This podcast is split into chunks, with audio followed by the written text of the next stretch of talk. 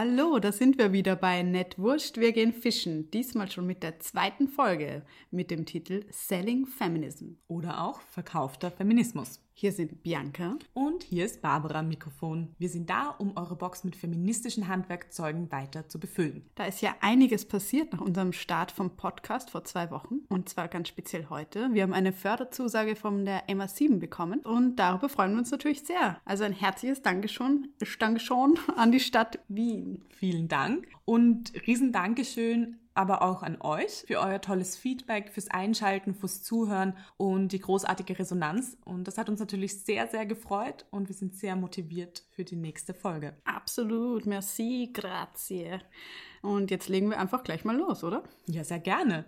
Es ist ja von unserer letzten Folge noch so ein bisschen was übrig geblieben. Stichwort Postfeminismus. Genau. Und da wollen wir gleich mal loslegen.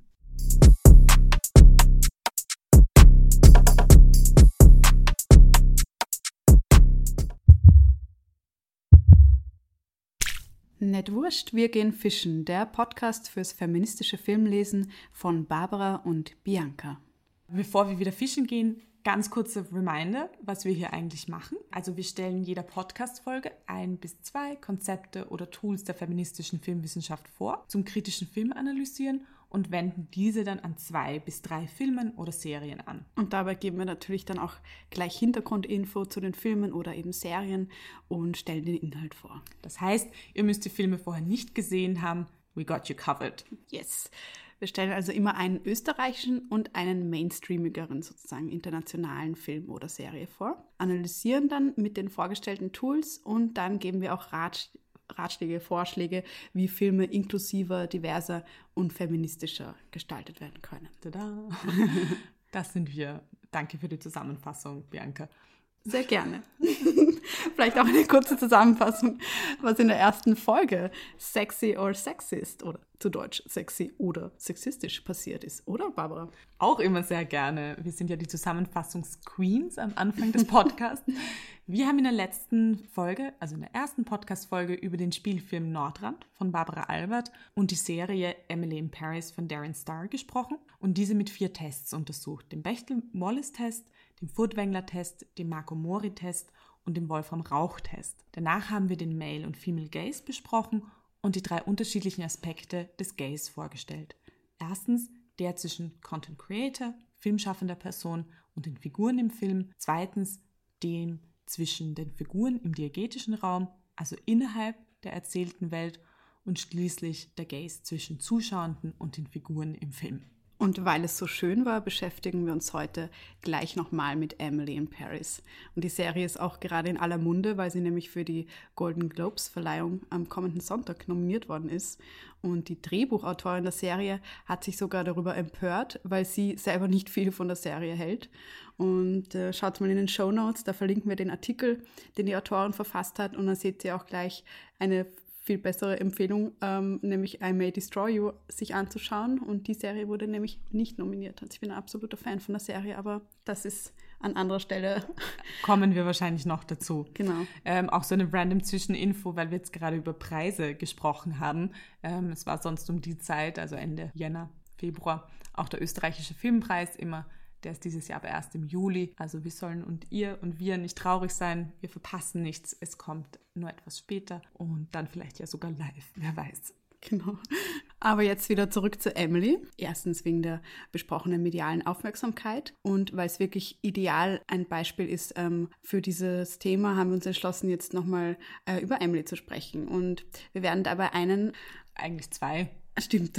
Also zwei neue österreichische Spielfilme vorstellen, und zwar Ternitz, Tennessee von Miriam Unger aus dem Jahr 2000 und dann den fast 20 Jahre später entstandenen, nämlich 2017, Anna fucking, fucking Mollner von Sabine Derflinger. Und auch sehr schön äh, Fakt, dass äh, Nina Proll in beiden Filmen und in Nordrand ähm, eine der Hauptrollen spielt. Also man kann wirklich sagen, ihre Karriere hat mit Nordrand gestartet und hat andauernde Wellen in der österreichischen Filmbranche geschlagen. Ja, sehr berechtigt auch. Auf jeden Fall. Man muss schon noch dazu sagen, sie ist eine doch auch recht kontroverse Person der Öffentlichkeit. Also das wollen wir nicht ganz unerwähnt lassen. Sie hat in den letzten Jahren doch einige auch sagen in Interviews gegeben, die wir als kritikwürdig oder auch unsolidarisch ähm, bezeichnen würden, nämlich vor allem in Bezug auf sexuellen Missbrauch und MeToo, das so in der Presse abgedruckt wurde. Ähm, das soll aber wirklich den Blick auf die Filme, in denen sie spielt, nicht verstellen oder nicht völlig verstellen. Ja, total. Aber da werden wir auch noch was verlinken dazu. Da könnt ihr euch ein eigenes Bild machen. Ja. Ja, das heißt, ähm, ja, die Filme bzw. Serie ähm, dieser Podcast-Folge sind eben Emily in Paris von Darren Star von 2020 und Ternitz und Tennessee, äh, Ternitz, Tennessee, eine österreichische Produktion aus dem Jahr 2000 und von Miriam Unger. Wir erinnern uns auch an die Nouvelle Vague Via Noirs, der frische Wind von jungen FilmemacherInnen der Filmakademie und eben Anna fucking Mollner von 2017 nochmal. Super. Und vielleicht jetzt einfach noch einmal zum Thema von der Folge. Good point. Also wir wollen uns mit dem Postfeminismus beschäftigen und ja, wir haben das Gefühl, dass dieser engen Zusammenhang mit vielen problematischen Punkten, die wir in der letzten Folge bezüglich Emily in Paris angesprochen haben, steht. Also vor allem dem, was aus, für uns aus feministischer Sicht als problematisch erscheint. Ähm, das heißt, diese Folge, könnte man sagen, hat ein bisschen weniger Bullet Points und vor allem Kurzverfahren wie die erste Folge. Ähm, sie konzentriert sich mehr auf die Erklärung und dann eben die filmanalytische Einbettung von einem theoretischen Konzept. Wir sind hier also voll in einer qualitativen Arbeitsweise, werden aber ein paar Ideen zu einer quantitativen Methodik noch erwähnen. Mhm. Ja, dann fassen wir jetzt erstmal die beiden Filme zusammen, die wir heute analysieren wollen. Barbara, möchtest du mal mit Ternitz, Tennessee starten? Ja, klaro, sehr gerne. Also wie gesagt, Ternitz, Tennessee war das Spielfilmdebüt von Miriam Unger im Jahr 2000. Ähm, und sie hat genauso wie Barbara Albert auch in den 90er Jahren an der Filmakademie in Wien studiert. Und für den Film selber hat das Drehbuch Manfred Rebhandel geschrieben. Der Film handelt von zwei Freundinnen, Betty und Lilly, die sind beide Anfang 20 Sie kommen aus Ternitz und Ternitz ist so ein kleines niederösterreichisches Dorf mit ca. 8000 Einwohnern in der Nähe vom Schneeberg. Ähm, das ist so bei Wiener Neustadt. Ähm, man könnte also sagen, die Party geht vielleicht woanders ab. Betty ist angestellt im lokalen Hundesalon und Lilly ist Kfz-Mechanikerin. Und Lilly hat einen großen Traum, Traum. Sie träumt vom Auswandern in die USA, wofür sie Englisch lernt und auch spart. Und sie liebt ihren Mustang, ist kein Pferd, sondern das Auto. Und Betty träumt vor allem von Elvis Presley, einem Elvis Presley Impersonator, der nebenher auch Mixstäbe im österreichischen Fernsehen verkauft. Von El Presley mit B.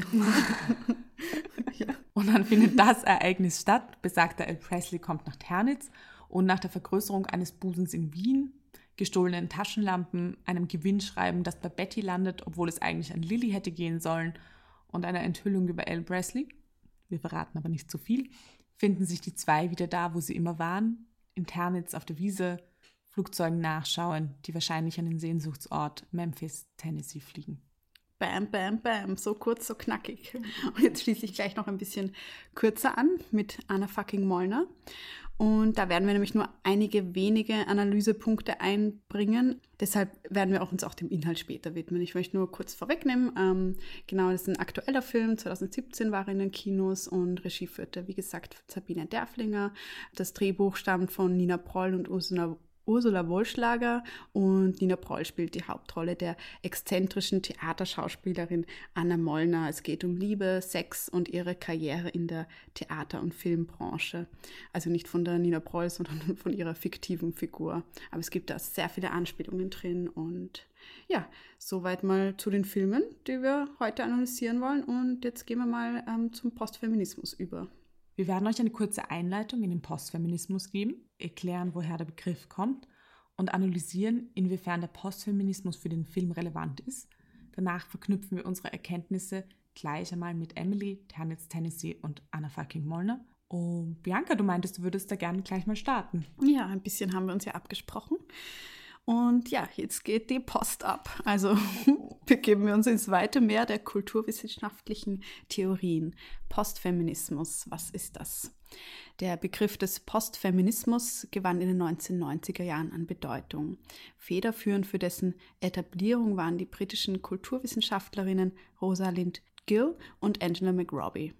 Mit dem Phänomen des Postfeminismus gaben sie oft widersprüchlichen Darstellungen von Frauen in der Populärkultur, also Magazine, Werbung, Film, heute besonders relevant sind Social Media, äh, gaben sie einen Namen und sie stellten nämlich darin die häufige Vermischung von feministischen und antifeministischen Haltungen und Komplexitäten fest.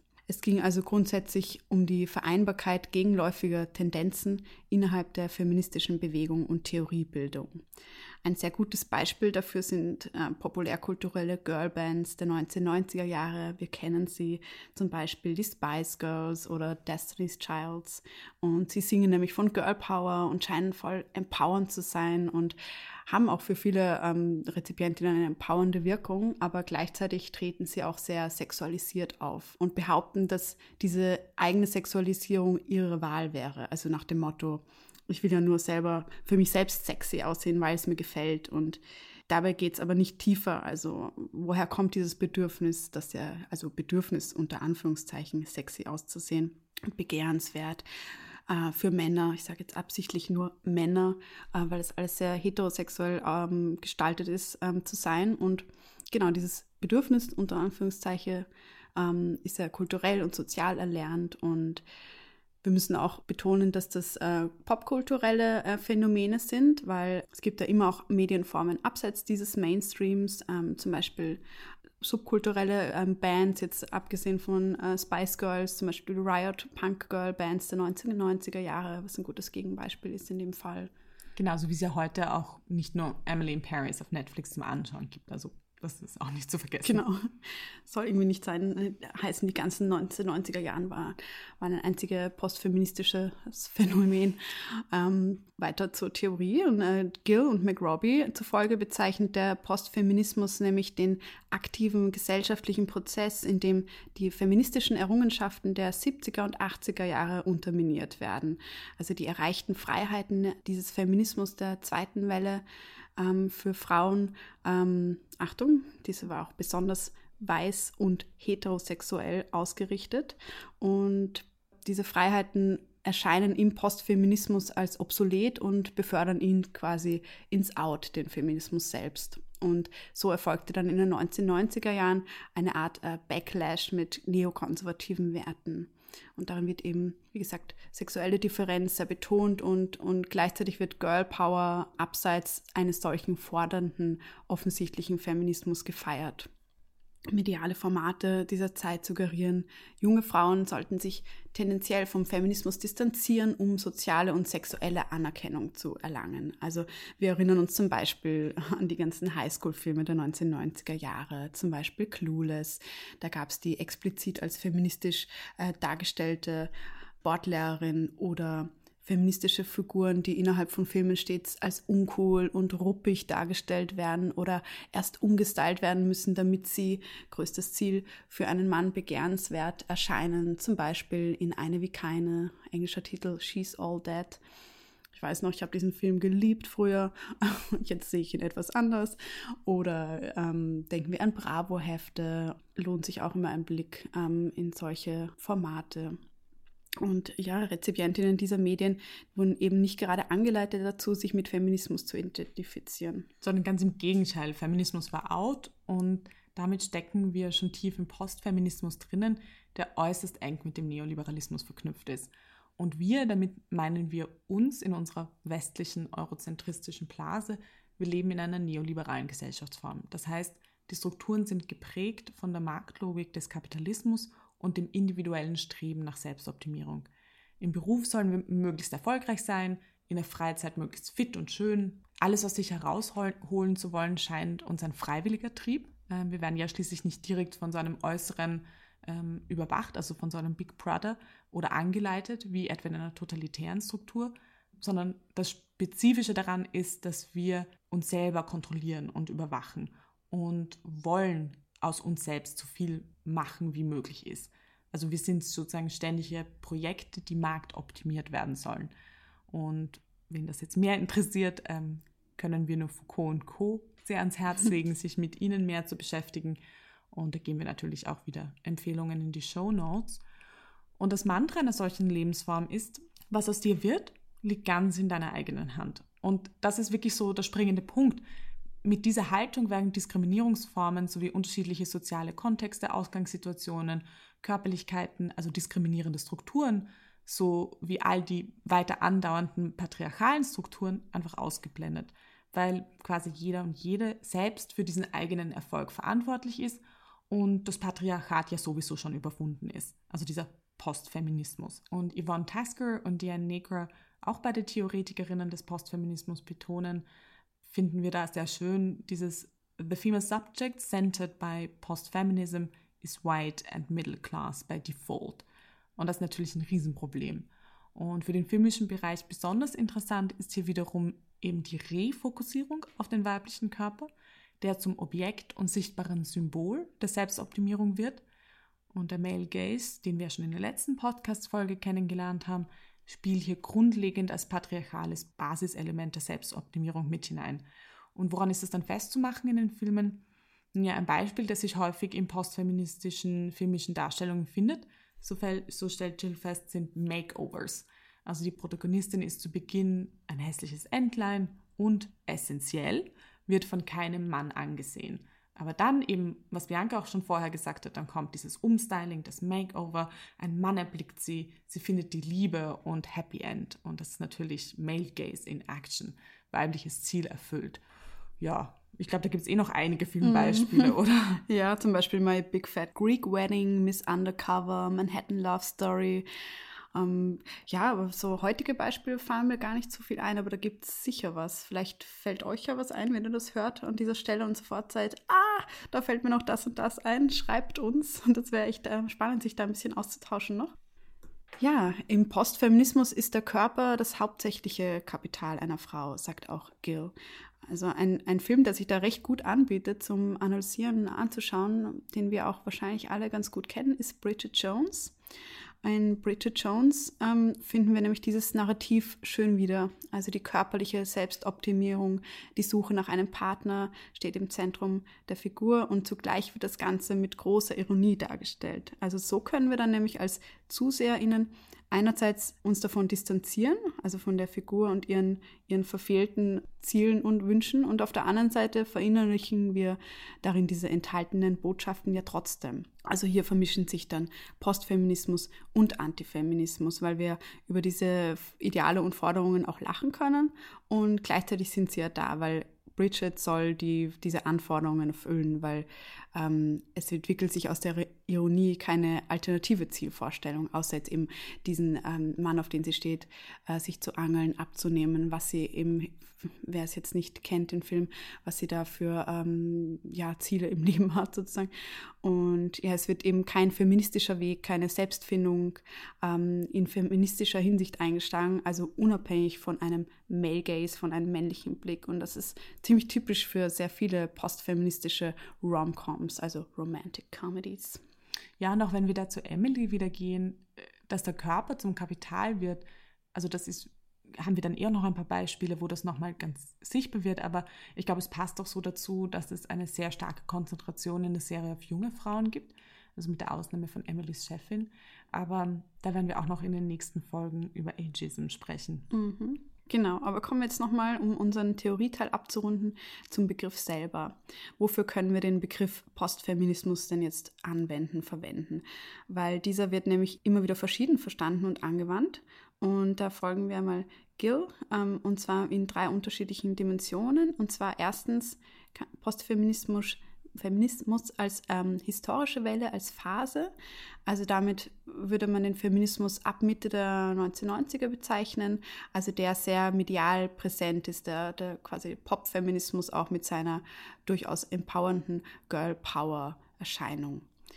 Das zweite wäre der Postfeminismus als theoretische Wende, also durchaus auch positiv zu sehen, und zwar nämlich ähm, weg von der nur weißen Mittelschicht äh, fokussierten Feminismus der zweiten Welle. Im Postfeminismus machen sich mehr Stimmen und Perspektiven laut und zum Beispiel schwarze Feministinnen, queere, also Stichwort Judith Butler, Bell Hooks ähm, und postkoloniales Denken wird auch immer präsenter, aber wird präsenter heißt nicht, dass es schon sehr präsent ist. Mm, das dritte wäre noch die die Auffassung des Postfeminismus als Antifeminismus, also als Backlash zu verstehen. Und zwar wirklich der, die Silbe Post ähm, hier betont, also nach dem Feminismus.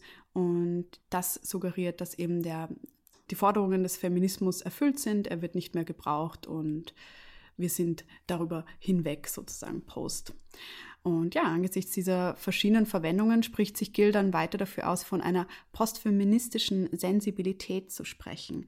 Damit bezeichnet sie die Art, medienkritisch feministisch zu analysieren, was für uns heute im Podcast und generell natürlich super interessant ist und eine super Herangehensweise, weil sie spricht explizit nicht von einer ähm, postfeministischen Ideologie, weil dann wäre die, die Definition zu festgefahren, sagt sie. Und Sensibilität spricht auch mehr auf die emotionale Ebene an und das zeigt sich ja gerade in den Filmen zum Beispiel, dass hier äh, sehr viel über, über diese äh, emotionale Ebene postfeministische Phänomene kommuniziert werden. So, ja, jetzt haben wir viel über die 90er gesprochen, ähm, aber was ist jetzt heute so der Stand der Dinge, Barbara? Weil Feminismus ist ja in der Populärkultur jetzt nicht mehr so out. Kannst du uns darüber ein bisschen was erzählen? Ja, klar, sehr gerne ich glaube auch, was ich so spannend finde, auch mit dem, was du gerade ähm, erzählt hast, ist es wirklich wichtig, im Hinterkopf zu behalten, dass es wirklich gegenläufige Tendenzen sind, die dieser Begriff versucht zu vereinen. Und das ist, glaube ich, auch das Komplexe für diese Podcast-Folge. Das ist mhm. nicht nur gut und nur schlecht, ähm, sondern ich glaube, da muss man auch ein bisschen aushalten, dass es nicht eindeutig ist. Und das wollte ich noch ja. mal kurz betonen. Ich glaube noch zum Heute. Ähm, heute haben sich eben postfeministische Haltungen wieder geändert, weil eben Feminismus an sich, also dieser Begriff, in der Populärkultur total angekommen ist. Also der erlebt sozusagen seit ein paar Jahren wirklich direkt eine Renaissance, natürlich auch durch vermehrte Bewegungen wie MeToo, Oscar So White etc. Und es gibt Protagonistinnen in Mainstream-Filmen, die sich ganz klar als Feministinnen deklarieren, also in Booksmart zum Beispiel oder auch in Emily im Grunde. Aber, und das ist der wichtige Punkt, gleichzeitig existieren die antifeministischen Haltungen im selben Medium. Und trotz dieser Veränderungen ist das Phänomen des Postfeminismus immer noch klar erkennbar. Also es scheint, es ist im Grunde einfach nur komplexer geworden. Und wie Jill auch 2020 sagte, es existieren einfach noch mehr Formen und Haltungen nebeneinander und das eine schließt das andere nicht aus. Also hier haben wir wieder diese gegenläufigen Bewegungen. Zum Beispiel Sängerinnen wie Beyoncé oder Nicki Minaj wirkten es für sehr, sehr viele Frauen empowernd, also auch für uns, glaube ich, würden mhm. wir sagen. Aber sie treten auf derselben Seite, äh, im selben Atemzug auch wahnsinnig sexualisiert auf. Und diese Vermischung und die Haltung, ich behaupte mich als Rapperin in Minajs Fall, in einem sehr männerdominierten Genre, einerseits, und das kann sie dann machen, trotz ihrer Brust-OP, und kann sich als Feministin bezeichnen, das ist genau diese Gegenläufigkeit und auch Unklarheit, die, glaube ich, für den heutigen Postfeminismus so wichtig ist. Dazu gibt es auch eine sehr spannende Podcast-Folge von Feuer und Brot. Und da geht es um. Wir sind große Fans. Ja, genau. Wir outen uns hier als große Fans. ähm, und ja, da geht es um Sexismus im Feminismus. Und wir verlinken natürlich die Serie in den Show Notes. Ähm, kann man echt empfehlen, wenn das auch noch mehr Richtung ähm, Musik und Popkultur interessiert. Da gibt es ein paar echt ganz anregende Punkte. Sehr toller Podcast. Ja. Ja, und in, ähm, Social Media ist auch so ein Phänomen von heute natürlich. Und dort finden sich auch ungemein viele empowernde Praktiken, Body Positivity, natürliches Aussehen. Also es gibt hier viele verschiedene Räume, die einfach parallel möglich sind. Und man muss sich halt dabei gleichzeitig vor Augen halten, dass eben zum Beispiel meine Instagram-Bubble, die jetzt voll ist mit intersektionalen Feminismus-Hashtags, nicht aufhebt, dass sexistische, populäre Darstellungen daneben genauso stark und gern von einem großen Publikum rezipiert werden. Also der zugeschnittene Algorithmus zeigt ja keine Bilder, die jetzt unbedingt repräsentativ sind für die medial dominierenden Bilder einer Gesellschaft. Und der, dieser Feminismus-Light quasi der Populärkultur ist halt immer noch sehr weiß und heteronormativ. Voll. Das ist auch, wird noch eine ganz wichtige Podcast-Folge werden bei ja. uns. Ähm, jetzt haben wir trotzdem noch ein paar Bullet Points zur Zusammenfassung, weil wir das Gefühl haben, jetzt war doch mal sehr viel Theorie und wir wollen das nochmal runterbrechen auf ein paar Punkte. Wirklich noch ein kurzer Reminder, wie auch schon oben öfter erwähnt und gesagt, wir fokussieren uns in unserer Folge vor allem auf die Aufsätze von Meg Robbie und von Jill zum Postfeminismus und da in Bezug auf mediale Darstellungen sowie deren Rezeption und Verbindung zu Feminismus, Antifeminismus und Neoliberalismus. Und wir lassen hier explizite Diskussionen zu Butler, also Stichwort Dekonstruktivismus, Sex und Gender, die beide sozial konstruiert sind, ähm, sowie Postfeminismus als historisches Update der feministischen Bewegung mal außen vor. Da auch wirklich sehr gerne Kritikanregungen, sehr, sehr gerne per Mail. Ja, unbedingt. Aber wir versuchen sozusagen auch anwendbar für Filmanalysen zu bleiben. Mhm. Und genau, also die Bullet Points von Angela McRobbie, Postfeminismus und für uns besonders spannend eben dieser Zusammenhang zur medialen Repräsentation, spezifisch dann in Filmen und Serien. Erster ganz wichtiger Punkt, prinzipiell beschreibt der so verstandene Postfeminismus das Zusammenspiel von Feminismus und Vermarktung im Neoliberalismus. Das heißt, der Begriff Feminismus wird vor allem performativ als Signalgeber ohne Unterbau benutzt und soll genauso wie eine Marke oder eine Brand Produkte besser verkaufen. Das ist so der essentiellste und wichtigste Punkt. Der zweite Punkt ist, genau dieses Branding gilt auch für das Menschenbild im Postfeminismus, ähm, das sich sehr stark auf die patriarchale Selbstoptimierung und Selbstverantwortlichkeit in diesem Optimierungsprozess stützt.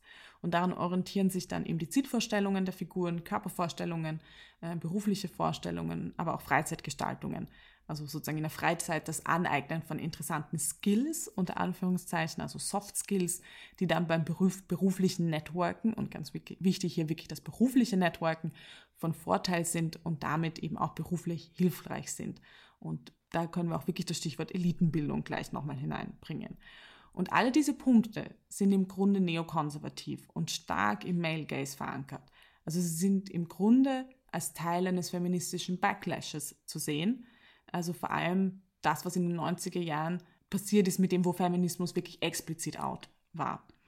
Und die weibliche Objektifizierung wird sozusagen hinter einer selbstoptimierten Freiwilligkeit als Fortschritt und Befreiung getarnt.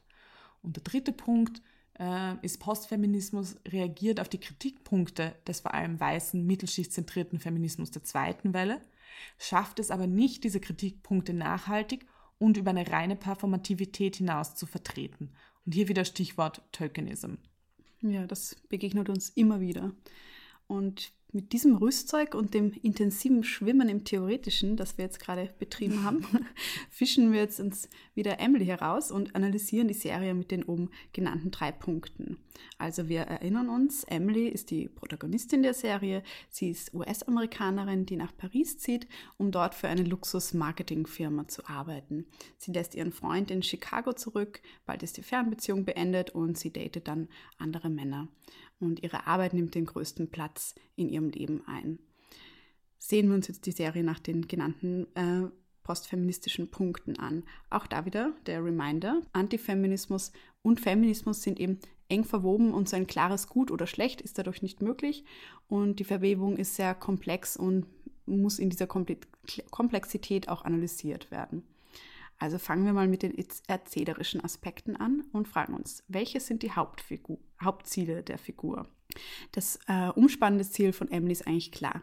Emily möchte die Karriereleiter hochklettern und bald dann darauf will sie auch Gabrielle, ihren Nachbarn, als Partner, auch wenn das weniger Raum einnimmt als ihren Job. Aber auch hier ähm, gibt es äh, schöne Überschneidungen zwischen Job und Job und Love Interest. Ähm, bedenken an die geplatzte Tischreservierung in der zweiten Episode war es, glaube ich, äh, wo Emily Gabriels außerordentlich gute Kochfähigkeiten als Geheimtipp aus dem Hut zaubern kann, um dann damit noch aber wieder beruflich äh, zu punkten. Und ihr Hauptziel ist somit klar auf ihren beruflichen Erfolg ausgerichtet. Also sie hängt auch nicht von einem Mann ab und sie hat mehrere äh, verschiedene Spusis, wie wir so schön sagen, am Laufen. Und sie hat als Figur also durchaus emanzipatorisches Potenzial und sie ist eine unabhängige Frau, nämlich äh, selbstbewusst. Sie setzt sich auch in die Arbeit durch. Also das sind schon mal ganz gute Punkte. Und die Serie zeigt sie nämlich als begehrendes, als sexuelles Wesen. Sie besitzt einen Vibrator, unter anderem, sie greift, die wissen nicht, was da noch mehr ist, ähm, sie ergreift mitunter die Initiative in Liebesangelegenheiten. Zum Beispiel ist sie es, die immer wieder aktiv auf Gabrielle zugeht und ihn auch zuerst küsst. Also sie wartet nicht darauf, dass ihr Prinz sie aus dem Turm holt. Naja, ich meine, später passiert das da dann schon, aber Emily wartet nicht gleich von Anfang auf den Prinzen. Genau, also ist sie ist ja immer schon mal froh, wenn es so ist. Also ihr oberstes Ziel ist aber eben dann auch ihr Erfolg im Beruf und darum dreht sich eigentlich fast alles andere auch. Und sie nutzt nämlich auch ihre privaten Aktivitäten für ihren beruflichen Gewinn, wie wir eben gerade gesagt haben. Zum Beispiel das äh, angesprochene Essen äh, bei Gabrielle im Restaurant. Und ja, sie alles ordnet sich dieser neoliberalen Vorstellungen von Arbeitsoptimierung durch Selbstoptimierung und Vermarktung unter. Also sie ist eine neoliberale Feministin, Feministin, die Feminismus quasi als Brand benutzt. Und das ist ja auch im Grunde einer der Hauptkritikpunkte an der Serie und, und ist sicher auch eben ein Marketingkonzept von Netflix, das jetzt dieses Publikum aus Feministinnen sich erschließt. Voll. Und damit kommen wir auch gleich zum Punkt 1 unserer Bullet Points von vorhin. Feminismus als Brand und Verkaufsstrategie im Neoliberalismus. Und bestes Beispiel ist ja dann noch die Episode 3, die wir schon besprochen haben in der Male Gaze Episode, also Sexy oder Sexist, im Zuge dieser Diskussion, die wir auch in, ähm, im Podcast haben. Wir werden sie jetzt auch kurz einspielen ob die Werbung sexy oder sexist sei, schließt Emily ja vorerst mit jedem seine und ihre Meinung ab und davor drückt sie aber sehr explizit aus, dass sie die Marke nur schützen wolle, da das politische Klima in den USA gerade einfach eine ganz, ein ganz anderes sei. Und damit sozusagen bezieht sie nicht Stellung, dass es für sie als Feministin nicht okay ist, sondern dass es einfach die Werbung nicht gut verkauft, das Produkt nicht gut verkaufen wird. Na gut, hören wir noch einmal in den Dialog hinein. What is wrong with the male gaze? The men are objectifying her. They have the power. No, she has the power. Because she's beautiful and she's naked, which gives her more power. Maybe in her dream she's wearing clothes. It's surrealism. It's a long tradition in France. Man Ray, Cocteau. Yeah, she has no references. I'm worried it won't translate in the States.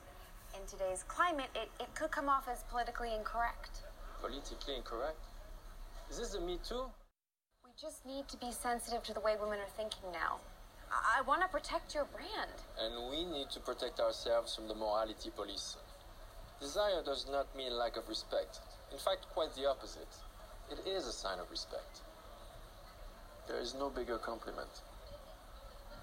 I'm sure you've experienced this look of a desire from a man. On occasion, yes. So you agree. For her, it is a sexy dream. It's open to interpretation. Voilà.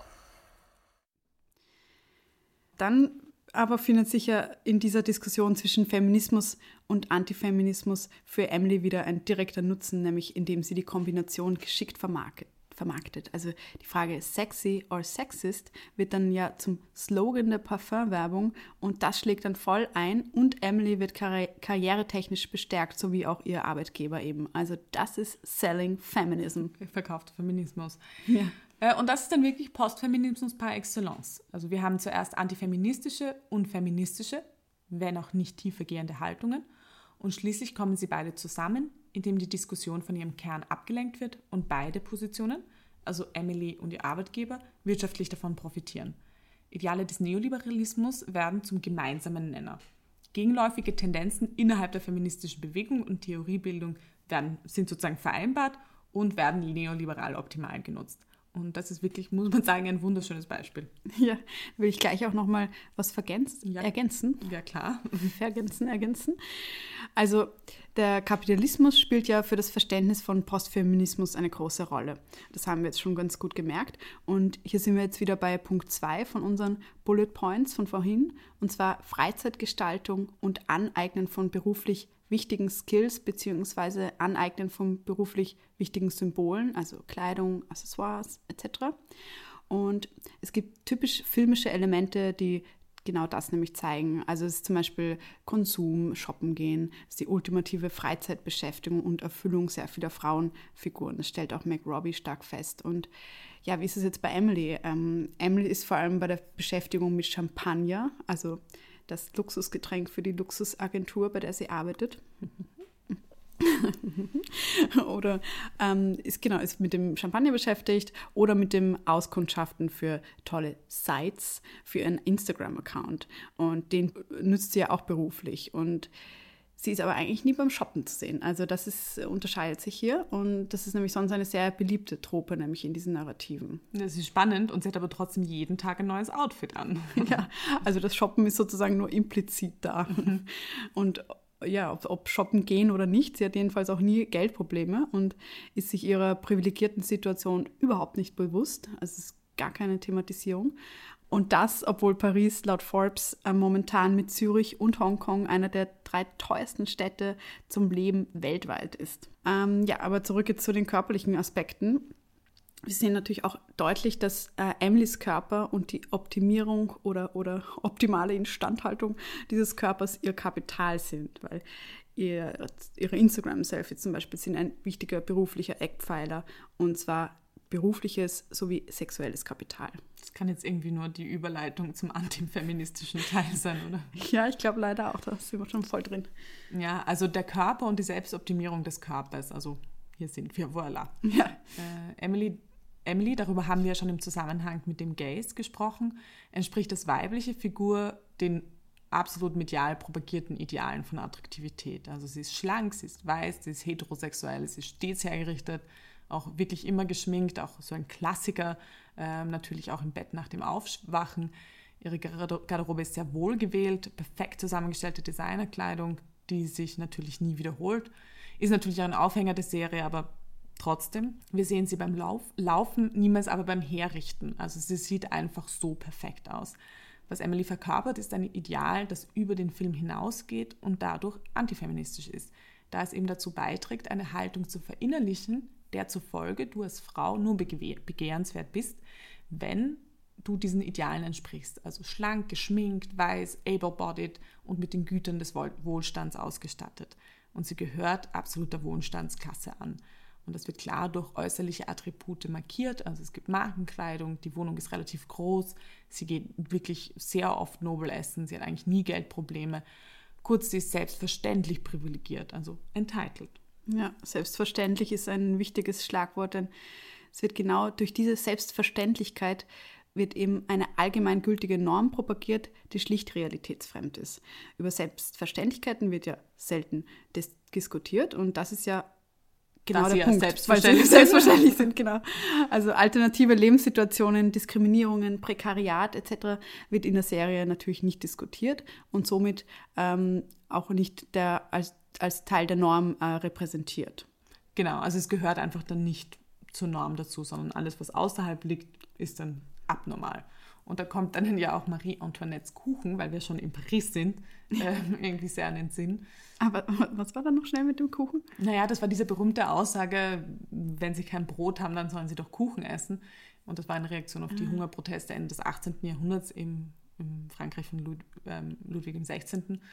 Und da ist so interessant, ihr selbstverständliches Privileg, Privileg und ihr Reichtum eben gemischt mit vielleicht auch einer echten Unwissenheit um die Lebensbedingungen des Großteils der Bevölkerung haben sie so blind und in dem Fall natürlich dann auch arrogant äh, und wahnsinnig privilegiert gemacht, äh, dass sie diese Aussage mit dem Brot und dem Kuchen schiebt. Ähm, und da fällt mir wirklich einfach nur wahnsinnig entitled ein. Und Emily ist natürlich nicht Marie Antoinette und man Aber muss Darren Star vielleicht. Darren Star vielleicht. Und man muss auch dazu sagen, es ist dieser berühmte Kuchensage, es ist nicht hundertprozentig auf Marie Antoinette zurückzuführen. Aber ich glaube, was für uns in der Recherche so wichtig war, war, ähm, dass, es die, dass die Grundhaltung im Grunde dieselbe ist. Also dieselbe Blindheit, die in einer solchen Selbstverständlichkeit liegt, ist damals wie heute für den Großteil der Menschheit höchst gefährlich. Ähm, haben wir natürlich in den Show Notes noch ein bisschen mehr Infos verlinkt. Mhm. Und in einer kapitalistischen Gesellschaft lernen die in dieser Gesellschaft Lebenden alle diese Mechanismen der Ideale von Begehrlichkeit, sie sind sozusagen in einer patriarchal-kapitalistischen Gesellschaft omnipräsent. Und keine Frau und kein Mann mit Sternchen ähm, und auch Männer, ähm, da die in ihrem Begehren auch die kapitalistischen Attribute stark valorisieren und damit verfestigen, zum Beispiel Stichwort nicht rasiertes Körperhaar bei ähm, Frauen, ähm, weil es ein Schamfaktor ist und es unattraktiv und nicht begehrenswert eingestuft wird. Ähm, eben niemand in diesem System kann sich ähm, diesen Normvorstellungen entziehen. Gleichzeitig wird aber eben immer erzählt, dass es die eigene Wahl ist. Und da ja ein Kernpunkt des Kapitalismus die Selbstverwirklichung und damit die Selbstverantwortung ist. Also es behauptet, der Kapitalismus sagt, es ist eine Meritokratie ähm, das ist sozusagen auch das Versprechen des American Dreams, was so das ultimative Symbol des Kapitalismus ist. Dieses vom Tellerwäscher zum Millionär ist auch eine sehr starke Trope, die ja auf Merit, also auf Verdienst und selbsterbrachte Leistung im Gegensatz zu Erbgesellschaften fußt. Und dass der Erfolg des derzeitigen Kapitalismus eben sehr wohl aber eine beinharte Erbgesellschaft äh, mit entfernten Eliten ist, das wissen wir wohl nicht nur seit ähm, Piketty's Das Kapital in Reaktion auf ähm, Marx Kapital. Ah, ich eben, ich kenne kenn das gar nicht. Was, was sagt er da? Also im Grunde, was Piketty sagt, ist, dass der neoliberale Kapitalismus eine Erbgesellschaft ist, die sozusagen im Schafspelz der Meritokratie daherkommt, natürlich wenig Raum für Aufstand lässt oder für Revolution, da das Ziel im Grunde der Kritik ja verschleiert ist und der oder die Einzelne permanent auf sich selbst zurückgeworfen wird und sozusagen in dieser Selbstoptimierungsfalle gefangen ist und in dieser Selbstverantwortungsfalle gefangen ist. Hm, ja, das macht Sinn. Aber leider können wir jetzt nicht zu viel Kapitalismuskritik betreiben, auch wenn wir das gerne würden. Sehr gerne. ja. Vielleicht haben wir mal einen äh, Politik- und wirtschaftswissenschaftlicheren Schwerpunkt. Das mal sehen. sehr spannend, ja. Mhm. Und vor allem, glaube ich, weil es so eng verbunden ist miteinander alles. Ja, total. Aber trotzdem weiter und zurück zum Begehren, welches wir schon in unserer letzten Folge besprochen haben und was sehr so zentral für die filmischen Narrative ist. Ähm, ja, also weibliche Handlungsmacht. In vielen postmedialen Narrativen wird sie nämlich stark über die Kontrolle des eigenen Körpers erzählt. Also Stichwort Shoppen, Ernährung, Sport, Körperpflege, Körperhaar zum Beispiel. Der Damenrasierer war überhaupt eine einzige Erfindung der Firma Gillette, um mehr Profit zu machen, da nun nicht nur Männer mehr Rasierer benötigten. Also eigentlich total ähm, eine, eigentlich auch nur eine Vermarktungslogik, aus der dann viel mehr entstanden ist. Also können wir auch gerne ähm, hier noch was verlinken, um die Geschichte genauer nachzulesen in den Show Notes. Schon irgendwie, muss ich sagen, schon ein trauriger Fakt aus dem Kapitalismus. Echt arg. Ja. Ähm, eben kurz noch zu Punkt 3, also dass Postfeminismus sich mit den Kritikpunkten des vor allem weißen, mittelschichtszentrierten Feminismus der zweiten Welle auseinandersetzt.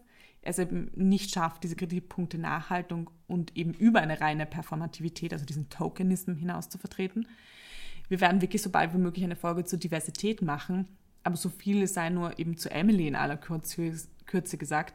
Eben nein, eine homosexuelle, fashionaffine POC-Figur und ein weiblicher Sidekick der Hauptdarstellerin mit asiatischen Wurzeln äh, machen eine Serie mit derzeit zehn Folgen, das heißt insgesamt circa zehn Stunden Laufzeit, definitiv nicht divers. Äh, das reicht einfach nicht. Dann wahrscheinlich eher Bridgerton anschauen. wahrscheinlich. Also jetzt mal eine kurze Zusammenfassung und kurze Analyse der postfeministischen Praxis in Emily, bevor wir zu unseren österreichischen Filmen kommen. Es ist nämlich echt spannend, wie sich das heute von den 1990er Jahren und Anfang der 2000er, ähm, also wie sich das heute zu damals unterscheidet, ähm, weil Emily als Mainstream-Figur hat scheinbar explizit feministische Haltung, auch wenn sie sehr oberflächlich ist. Und warum ist das so? Weil das entspricht unserem momentanen Zeitgeist. Also es ist auch eine gute Vermarktung. Und der Gebrauch der Feminismus, der Bezeichnung ähm, Feministin ist also, das sage ich jetzt so ganz plakativ, nicht mehr an uncoole, männerhassende, untypische Frauen geknüpft, sondern hat ein sexier Image quasi erhalten. Und mhm. das Publikum will das einfach sehen, so ganz einfach. Umso, umso schwieriger ist es halt dann eben, die feministischen Forderungen und antifeministische Strukturen dahinter auszumachen oder zu sehen, eben wo, wie kann ich das festmachen, was ist jetzt, also gut oder schlecht ist eben kaum zu werten. Man muss es halt äh, genauer anschauen, diskutieren. Und die Frage ist, wenn Emily etwas als sexistisch kritisiert, geht die Serie dann weiter oder funktioniert diese Kritik genauso wie eben ein Feminism-T-Shirt, das ich als Komplizin des Patriarchats genauso tragen kann und mit dem nur nach außen hin eine Haltung präsentiert wird, etwas, ähm, eine Performance stattfindet, die aber nicht über den Kern wirklich was sagt. Und T-Shirts mit dem, mit dem Aufdruck Girl Power sind ja in jeder größeren Textilkette zu finden. Also bin ich jetzt feministisch, wenn ich ein solches T-Shirt trage, oder ist es eben vielmehr eine Performance? Und ja, wenn Feminismus als Performati Performativität der kapitalistischen Logik funktioniert, dann ist es eben kein wirklicher Feminismus, sondern wieder eine Verkaufslogik dieses Herrschaftssystems. Also Zusammenfassung kann man, glaube ich, wirklich sagen, Emily ist die Idealfrau des Postfeminismus. Ja, total. Deswegen wollten wir uns noch nicht von ihr trennen. Aber wie sieht es nun in Österreich der 2000er und der 2010er Jahre aus? Klar, also sehr gerne. Da ist mir jetzt noch wirklich ein total wichtiges und schönes ähm, Beispiel eingefallen, nämlich in einem Radiointerview von letzter Woche mit Hubert Sauper. Das war auf Ö1 zu hören. Ähm, und das würde ich irgendwie voll gerne noch kurz ähm, einbringen, weil ich glaube, es nochmal so zusammenfasst, warum es so wichtig ist, zu hinterfragen, was wir in Filmen und Serien sehen. Also auch, warum wir diesen Podcast machen also Link ist natürlich in den Show Notes und ich kann wirklich sagen, das Interview ist sehr, sehr hörenswert und auch der Film, den Sauper vorstellt, Epicentro, ist auch wirklich sehr, sehr sehenswert. Und was Sauper macht, er bezeichnet den Film als Spiegel, der in die Zukunft gerichtet ist. Also er beschreibt den Film als eine Art Prophezie. Und was wir als Film sehen, ist etwas, was eintritt oder eintreten kann in der Wirklichkeit. Und Sauper gibt da als Beispiel ähm, die Mondladung, die dann ja also in den 60er Jahren wirklich passiert ist, aber zurückzuführen ist auf den Film von Georges Méliès, Die Reise zum Mond, also Le Voyage dans la Lune. Und das ist auch, glaube ich, die Achtsamkeit, die man beim Filmemachen so haben muss, dass es, ähm, du hast dann auch noch ein sehr schönes ähm, Zitat von McRobbie, das wir auch auf die Homepage geben, dieses, der Film erschafft reale Wirklichkeiten, vielleicht nicht sofort im Jetzt, aber definitiv in der Zukunft. Aber ja, also hört in das Interview rein, schaut euch seinen neuen Film Epicentro an, wenn er in die Kinos kommt. Und der Film behandelt nämlich selber auch genau diese Manipulationskraft des Kinos. Mm, ja, das ist spannend. Das ist auch, was Krakauer gesagt hat im Zusammenhang mit dem Nationalsozialismus. Also, dass hier eben Realismus mhm. ähm, spiegelt für die Gesellschaft oder ja, so ein Seismograph quasi der ja. Film. Das ist spannend ja jetzt. Wollen wir mal nicht hoffen, dass dystopische Pandemiefilme heute auch zukunftsweisend sind, dann sieht es schlecht für uns aus. Aber ja, jetzt wir wieder ernst hier und zurück zu den österreichischen Filmen ähm, Tennessee, Tennessee und Anna fucking Mollner. Ähm, jetzt noch kurz zur Erinnerung die drei Faktoren, die wir uns in Bezug auf Postfeminismus in den beiden Filmen anschauen. Und zwar, das waren eins, zwei, drei erstens mal Postfeminismus als performativer Feminismus, also als Signalgeber ohne Unterbau praktisch. Dann zweiter Punkt war ähm, das Menschenbild des Postfeminismus, also die Selbstoptimierung und die Selbstverantwortlichkeit für das eigene ähm, für den eigenen Erfolg unter Anführungszeichen. Und drittens äh, Diversität. Aber das auch eigentlich nur als Signalgeber, also dass es nicht über eine wirkliche Diversität hinausgeht. Genau, auf jeden Fall. Ja, jetzt gehen wir erstmal zu Ternitz, Tennessee von Miriam Unger. Ähm, ja, Betty und Lilly sind definitiv im Feminismus angekommen, scheinbar. Sie sind frei, unabhängig und auch als sexuell befreit gezeichnet. Zumindest Lilly hat ihre Zielvorstellungen, die über die Beziehung mit einem Mann hinausgehen. Nämlich sie möchte in die USA, sie lernt schon brav Englisch und ähm, trotzdem entsteht aber bald ein Gefühl vom oberflächlichen Feminismus. Mhm. Warum ist das so? Da glaube ich, können wir mal den Punkt 2 unserer Bullet Points von Margaret Robbie herbeiziehen. Du meinst Angela McRobbie? Oder hast du mir etwas verschwiegen über die Schauspielerin Margaret Robbie? Gags, Gags, Gags. Blöd, wenn man vor den Gags schon beginnt zu lachen. Aber wir sollten es nochmal aufnehmen, aber ohne Gags vielleicht, oder? Ja. Also ich glaube, da ist es so spannend, sich nochmal auf diesen Punkt 2 von diesen Bullet Points ähm, zu besinnen. Und eben der zweite Punkt ist dieses Menschenbild im Postfeminismus. Und Lillys zweites große Ziel neben dem Auswandern in den USA ist eine Brustvergrößerung. Und wozu? Damit sie sich traut, mit Männern zu schlafen und sich eben nackt vor Männern zu zeigen. Das Ouch. tut schon, ja. ähm, der Film will definitiv dadurch eine Selbstbestimmung, auch in sexueller Hinsicht, und eine Selbstbestimmung über den eigenen Körper erzählen. Warum aber muss dann die Selbstbestimmung wiederum an den männlichen Blick gebunden sein? Die weibliche sexuelle Befreiung, eine große Forderung und wichtige Forderung des Feminismus, wird in Ternitz eben dann wieder nur im Hinblick auf den männlichen Blick gelebt. Die Kleidung, die Betty und Lily wählen, um am Konzert aufzufallen, wird mehrmals in Reaktion durch männliche Nebenfiguren und deren Zustimmung inszeniert. Wenn die beiden im roten Mustang an jungen Männern vorbeifahren, also so langsam fahren und diese beim Fußballspielen anzublicken, bleibt es dabei, dass die Männer den Frauen, mit Anführungszeichen, verbal eine Bestätigung für sexy Aussehen geben. Und das ist außerdem natürlich auch sehr binär. Mann, Frau, hier, wir, ihr dort, etc. Mhm. Ja, wichtiger Zwischeneinschub, da gibt es auch ein paar Szenen, in denen sie ohne die männliche Bestätigung Auto fahren, also durchaus auch positiv. Also quasi Selma und Louis Gefühle groß werden lassen, ja. Aber genau in diesen gegenläufigen Beziehungen verfängt sich dann der Film auch. Also das ist das Sinnbild des Postfeminismus. Das Patriarchat schleicht sich im Unbewiss im, im Unbewussten an und, und bildet dann äh, den neokonservativen Subtext zum angeblich bewussten Feminismus an der Oberfläche, der aber genau dort nämlich verharrt an dieser Oberfläche. Und das zeigt sich besonders deutlich an der zweiten Hauptfigur, an Betty. Betty hat ein Ziel und einen Fokus. Sie will Al Presley persönlich treffen und ihn auch als Frau beeindrucken. Also das ist schon noch der Subtext dazu. Er ist der Mann, das Idol ihrer Träume. Also sie ist nahezu vernarrt in ihn, erfüllt wirklich ihre gesamte Welt aus ähm, sind es die Plakate in ihrem Zimmer, die Fernsehsendungen, die sie sich anschaut oder eben ihre Traumfantasien, die auch explizit dann im Film äh, gezeigt werden.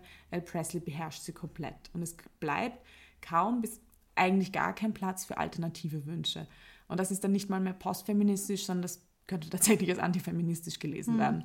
Und gleichzeitig ist auch eine auch total eine Art Female Gaze, was auch wieder interessant und schön ist. Also dieses Anblicken und Anhimmeln einer männlichen Starfigur durch eine junge Frau. Aber es ist eben kein Blick, den, glaube ich, wir so begrüßen würden. Also es ist in dem Sinn kein Feminist Gaze. Ja, genau. Ja, also gar nicht so einfach, alles nicht so schwarz und weiß. Und ja, auch hier ist es ein Idol in einem Coming-of-Age-Film, dieser Al Presley, aber das geht sich knapp noch aus. Also es ist jetzt nicht falsch, nicht vielleicht, vielleicht nicht total fehl am Platz, diese Erzählung. Aber es kann halt eben nicht die einzige Zielvorstellung der Figur sein, diesen Star zu treffen. Und eben komplex, wie wir schon gesagt haben, ist das Ganze. Und ähm, ja, Betty hat zwar eine große Loyalität zu Lilly, aber nur bis zu einem gewissen Punkt eben, weil in ihrer Traumfantasie mit El Presley soll die dann nicht hineinfuschen und so schnappt sich dann Betty heimlich die Einladung in die Show, um zu El Presley zu gelangen. Und da wird dann die weibliche Loyalität sehr schnell über Bord geworfen. Das ist wirklich dann so Solidarität an die. Ja, total. Also Betty stiehlt dann den Lillys Einladungsbrief nämlich und damit ähm, nimmt sie ihr die Möglichkeit, äh, in der Sendung von El Presley aufzutreten. Ähm, Betty gibt sich nämlich als Lilly aus und fährt ins ferne Wien, wirklich nämlich gefühlt fern. In Wirklichkeit ist Wien nur zwei Autostunden entfernt. ja, das kann man eigentlich schaffen. Und ähm, Betty hat im Gegensatz zu Emily in Paris eben keine Traumvorstellungen. Der Job im Hundesalon ist einfach ein Job und den schmeißt sie auch leichtfertig einmal dahin. Und äh, das Thema Geld wird hier auch nicht gestreift. Also in dem Fall, wie sie den Job verliert. Also sonst muss man sagen, ist es schon ein bisschen differenzierter gezeichnet, aber da in dieser Hinsicht mit dem beruflichen Job wegschmeißen, ist es wirklich so, okay, wurscht. Ja. Und das ist eigentlich nur bei Lilly Thema, also Geld, mhm. ähm, nämlich in dem Moment, dass sie sich die Brüste operieren will und damit eben gleich auch wieder zurück zu Betty, das war kurz so ein Einschub. Es kommt dann auch zu dieser ersehnten Nacht mit El Presley und der ist dann gar nicht so, wie Betty gedacht hat. Und auch der amerikanische Akzent ist sehr schnell weg. Und eigentlich will er auch gar nicht Ed Presley sein. Und Bettys Traumwelt bricht zusammen. Und das ist halt wieder dieser springende Punkt. Danach bleibt nicht viel über. Und das ist genau eben diese Zielvorstellungen, die differenzierter sein können, dass sich die Figur nicht nur und ausschließlich auf eine männliche Figur hin ausrichtet und danach ist einfach puff und weg. Und jetzt aber doch wieder kurz zu Lilly und dieser Brust-OP, ähm, die im schrittweise, also besser ratenweise durchgeführt wird. Das ist so ein bisschen ein Komik, ironiehafter Punkt in dem Ganzen, der, glaube ich, vielleicht auch so ein bisschen Kritik ähm, geben kann. Mhm. Und ja, also sie ist dann frisch operiert und trotz Verband, der wird eben kurzerhand abgerissen. Das würde ich medizinisch nicht empfehlen. ja. ähm, wird zum Love Interest gefahren. Also Lilly spart keine Mühen, sie fährt ihrem Helden nach, also der ist Ihr Love Interest ist ähm, Techniker bei der Show von El Presley und sie hat ihn dort auch mit Betty kennengelernt. Und ähm, der ist auch POC, ein Person of Color, und kommt auch tatsächlich aus Memphis. Aus Memphis, Elvis, Traumstadt von Illy, äh, Lily. Und genau da beginnt schon so ein bisschen das Problem. Das eigentlich selbstständige Ziel von Lily ist plötzlich und muss man sagen wirklich grundlos verknüpft und angeknüpft an einen Mann. Und zwischen die beiden beginnt dann auch etwas zu laufen und bald erzählt Lily strahlend im Betty, dass ihr neuer Freund sie nachholen wird und es wird auch nach Memphis fahren können und er fährt jetzt einmal schon vor und ja, ganz zum Schluss liegen dann Betty und Lily intern jetzt in der Wiese, schauen in den Himmel und betrachten die Flugzeuge. Du hast jetzt so einen schönen Busen. Der holt dich bestimmt. Die Amis mögen das. ja.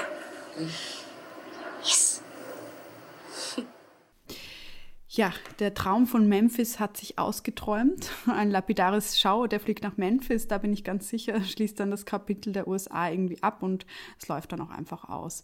Das ist ein bisschen schade, weil das sagt aus, ohne Mann kommt dann der Traum ja nicht zustande, weil in die USA fliegen ist jetzt daran geknüpft, dass sie darauf wartet, dass Bruce, heißt er, mhm. äh, sie holt. Und äh, damit bleibt dann alles, wie es einmal war, weil das wird er wohl nicht tun. Also das kann man so ein bisschen.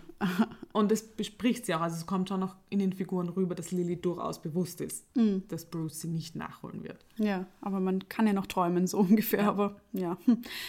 Ähm, ja, das ist halt dann schon antifeministisch in dem. Und das ist ein bisschen schade drum, weil die Figuren hätten durchaus Potenzial zu mehr Handlungsmacht gehabt, zu einer eigenen, unabhängigen Zukunft oder allein schon Traum, Zukunftsraum. Weil im Grunde, was sie ja sagt, ist, ähm, Traumerfüllung ist für eine Frau nur durch einen Mann, durch den richtigen Mann möglich. Ja, genau. Das ist die eigentlich die Interpretation, die auf der Hand liegt, so dessen. Und eine andere zu finden ist nicht so leicht. Also vielleicht, dass Lilly kreativ nach realistischen Möglichkeiten sucht, in die USA zu kommen, dass sie jetzt wirklich verliebt ist, aber ja, das ist dann schon alles sehr weit hergeholt und ähm, dass die Wunscherfüllung von Lilly, also USA, von einem mannabhängig ist, ist da eben noch am ehesten zu interpretieren. Und ja, und dafür will sie sich ja auch operieren lassen und genau generell begehrt werden. Das haben wir auch schon kurz besprochen. Und ja, ich finde gleichzeitig ist natürlich hier, das hast du auch jetzt eben schon gesagt kurz, das ähm, gibt jede Menge ironisches Augenzwinkern auch als Interpretationsangebot. Also zum Beispiel hat sie ja dann nur äh, Geld für eine Brust zu, äh, zu operieren und das ist ja auch so ein Erzählteil, der dann diese Sinnhaftigkeit dieser OP gleich mal untergräbt und das dann auch nicht mehr so ernst nimmt.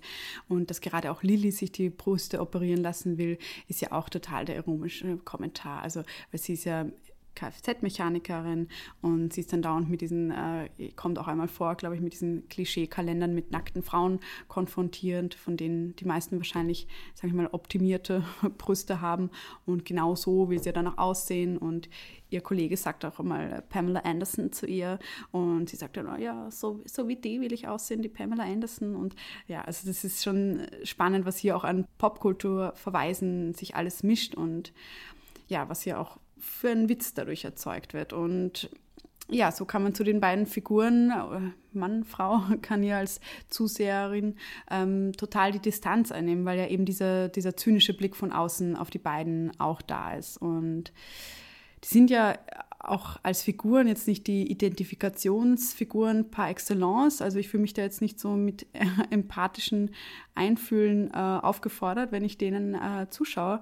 Und äh, deshalb würde ich sagen, mit dieser Einstellung kann man das Ende auch so sehen, dass den beiden durchaus bewusst ist, eben Bruce wird äh, Lily nicht holen.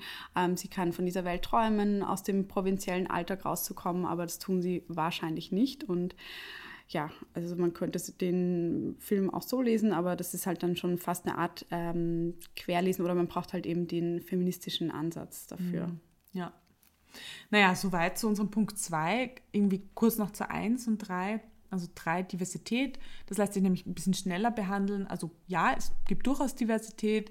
Ähm, jetzt nicht äh, perfekt und optimal, aber ich muss wirklich sagen, also für den österreichischen Film muss man sagen, es ist positiv zu sehen, dass es eine halbwegs komplexe Nebenfigur gibt, die POCs, ähm, die auch einen, also die, er spricht vor allem Englisch und die auch genügend Sprechanteil hat und auch wirklich Anteile an der Handlung. Also da sind jetzt wieder in dieser Komplexität, Komplexität drinnen. Durch diese Ausrichtung des Ziels von Lily auf Bruce hat er natürlich plötzlich Anteil an wirklich großen Handlungsanteilen. Ähm, das heißt, er ist nicht nur eben ein Token, der da ist, obwohl es keine andere Figur mit nicht weißer Hautfarbe gibt in dem Film.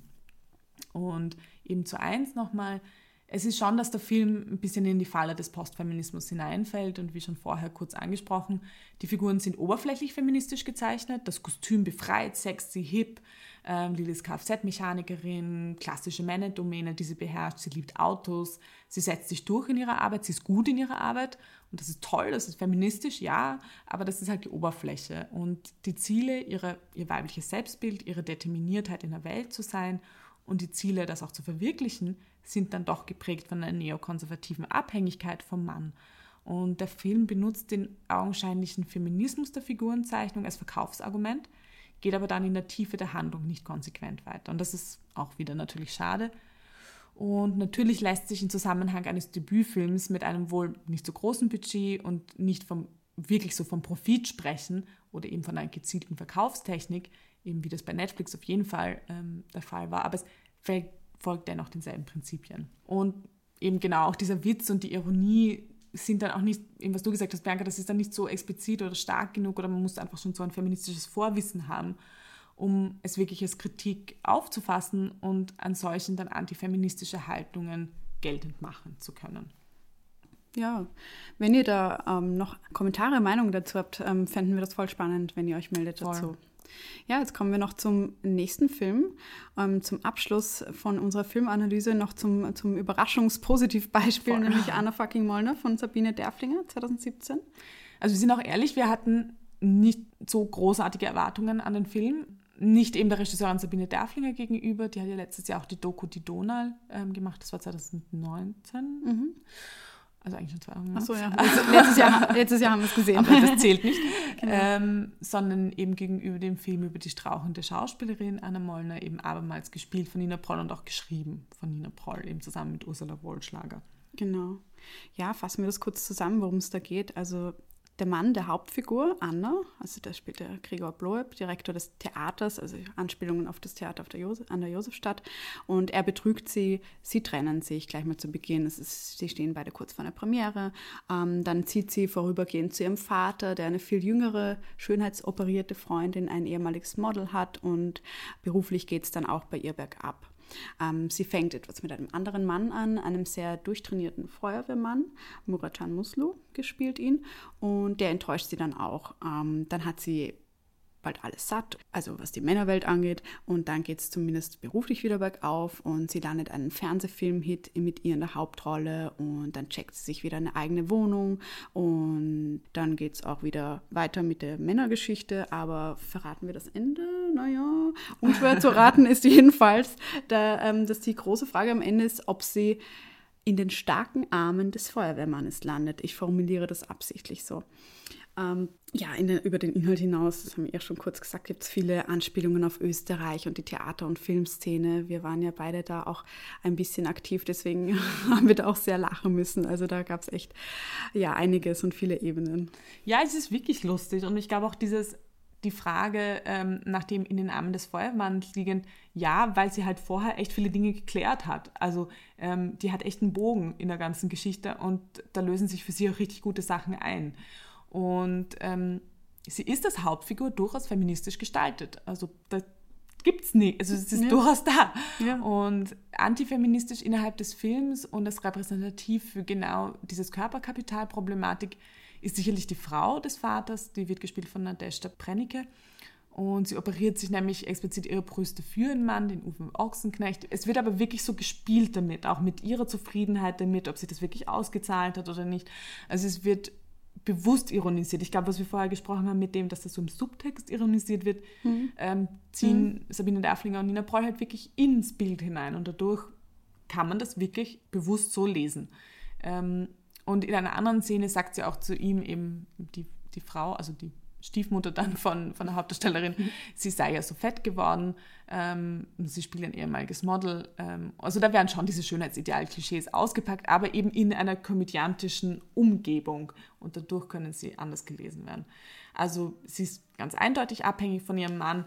Das gibt auch für sie auch keine eigene Perspektive, obwohl ich da schon sagen muss, sie ja dann doch das Unternehmen vom Mann übernimmt und da schon dann irgendwie Verantwortung übernimmt und auch sehr gut ist und von dem Mann auch valorisiert wird. Ähm, also das ist ja, also da gibt es cool. Ja, da gibt es echt ähm, total verschiedene Lebensentwürfe für Frauen in dem Film. Auch genau wie du sagst, da steckt äh, total viel Humor drin und dadurch auch Kritik, auch, auch an der sexistischen Film- und Theaterbranche. Das finde ich auch einen sehr guten Punkt. Mhm. Ähm, und figurentechnisch ist ja auch die Hauptsache, sagen wir mal, dass die Protagonistin emanzipatorisch wertvoll gestaltet ist. Und da gibt es auch einige Punkte, die vor allem ihre sexuelle Emanzipation zeigen. Zum Beispiel gibt es hier auch, wie in Emily, eine sag, unter Anführungszeichen Vibrator-Szene. Werdet dann sehen, warum unter Anführungszeichen, wenn ihr es euch anschaut. und das bedeutet ja auch sexuelle Lust für Frauen unabhängig von einem Mann oder einem Sexpartner. Und sie ergreift dann auch die Initiative zum Sex ähm, bei Christian, der Feuerwehrmann, und ist da eben selber der, der Startpunkt. Also das sind so diese, diese wesentlichen Punkte wieder. Voll, und ich glaube, was da auch vielleicht so eine Parallele zu Emily ist, weil du gesagt hast, so Theater und Film, die sie aufgreifen. Also der Film geht auch explizit eben mit der Darstellung von Frauen im Film um aber bricht es selber auch im Film. Also mhm. es ist Nina Proll als Hauptdarstellerin auch wirklich durchaus ungeschminkt und fertig und ähm, nicht Punkt, perfekt ja. hergerichtet zu sehen. Und sie spricht auch sehr selbstständig an. Sie möchte sich auf der Bühne jetzt eigentlich nicht ausziehen. Sei ehrlich, es ist nicht wirklich notwendig. Doch, doch, es muss sein. Es zeigt die Verletzlichkeit deiner Figur. Das ist ja ein Bild. Sie entblößt sich, seelisch wie körperlich. Das müssen wir als Zuschauer sehen. Ja, aber das kann ich doch spielen. Bitte, dazu muss man doch nicht unbedingt meine Möpse sehen. Die kennt eh schon jeder Abonnent. Bitte. Und eben sehr lustig am Ende, dann, wo sich wieder so ein Bogen ähm, schließt, fordert sie dann eben den Theaterdirektor, ihren Ex-Mann auf, dass er sich diesmal doch auszieht auf die Bühne. Also das sind so lustige Punkte, wo sie wirklich reflektieren, was da eigentlich passiert ja. und eine Kritik, die gerade in ist, aufgreifen, aber doch positiv weiterverwenden. Das stimmt, ja, auch bei, auch bei dieser Filmdrehszene, wo sie da diese unter Anführungszeichen Hure spielt aus irgendeinem Jahrhundert, sagt mhm. sie auch, ähm, ja, warum habe ich jetzt dieses tolle Kleid schon an, wo ich doch später erst zur Mätresse werde. Also, dass mhm. hier auch so oft die Logik nicht stimmt und dieses nach außen mhm. hin perfekte äh, für Frauen in Filmen gezeigt wird. Also, das eben, das sind so echt so viele kleine, feine, coole Punkte. Voll. Ich glaube, was wir auch so gesagt haben, was wir vielleicht ein bisschen problematischer finden, sind tatsächlich die Männerrollen. Ähm, die sind vielleicht, würde man sagen, ein bisschen einseitig. Das können wir heute aber leider nicht mehr in einem Detail analysieren, auch vor allem, weil sie wirklich nicht ähm, den Großteil des Films ausmachen. Und ja, aber wenn ihr im Austausch interessiert seid, gerne mehr hören wollt von dem, nehmen wir das natürlich sehr gerne in unsere Zukunftsplanung auf. Also natürlich unsere Lebensplanung. die Zukunftsplanung des Podcasts natürlich. Ja, und ganz kurz noch zur Diversität, weil es ja unser Punkt 3 von vorher war. Der Film selber behauptet keine Diversität und er setzt sie auch nicht um. Also das ist natürlich schade.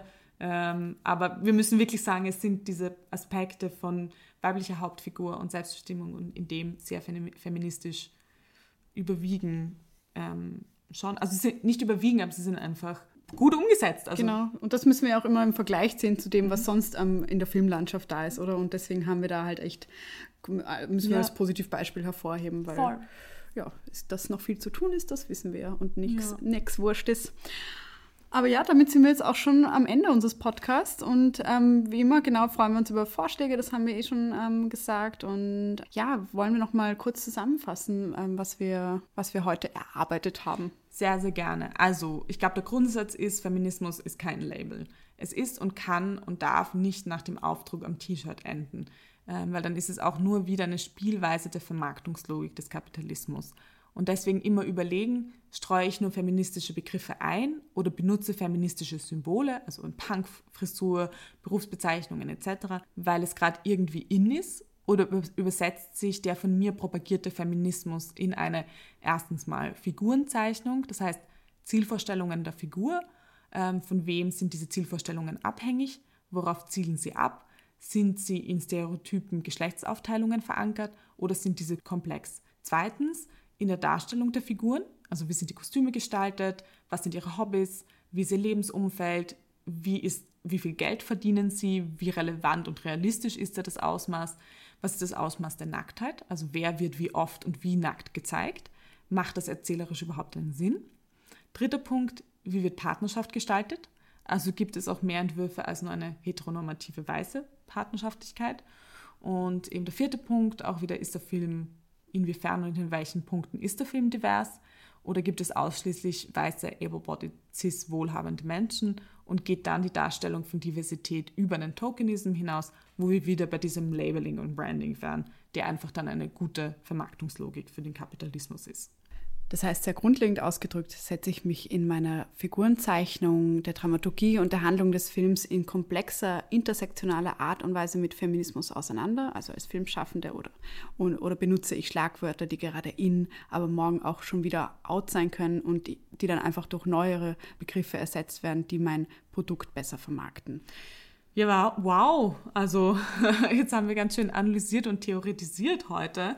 Ja, sehr spannend. Genau. Und in der nächsten Folge werden wir uns ziemlich wahrscheinlich mit Diversität auseinandersetzen. Das können wir, glaube ich, schon mal verraten. Außer es kommt was ganz Dringendes dazwischen. Ja, bis dahin. Wir freuen uns auf eure Kommentare und Nachrichten und danke für die, die bisher schon ähm, reagiert haben und uns Feedback gegeben haben. Ähm, das hat uns echt äh, viel geholfen und bedeutet. Und ja, alles Liebe aus Wien. Ja, wir hoffen, ihr hattet so viel Freude wie wir an unserem kleinen Angelausflug. Und wenn ihr bis zum Ende dabei seid, dann habt ihr am Ende auch den Angelschein. Oh.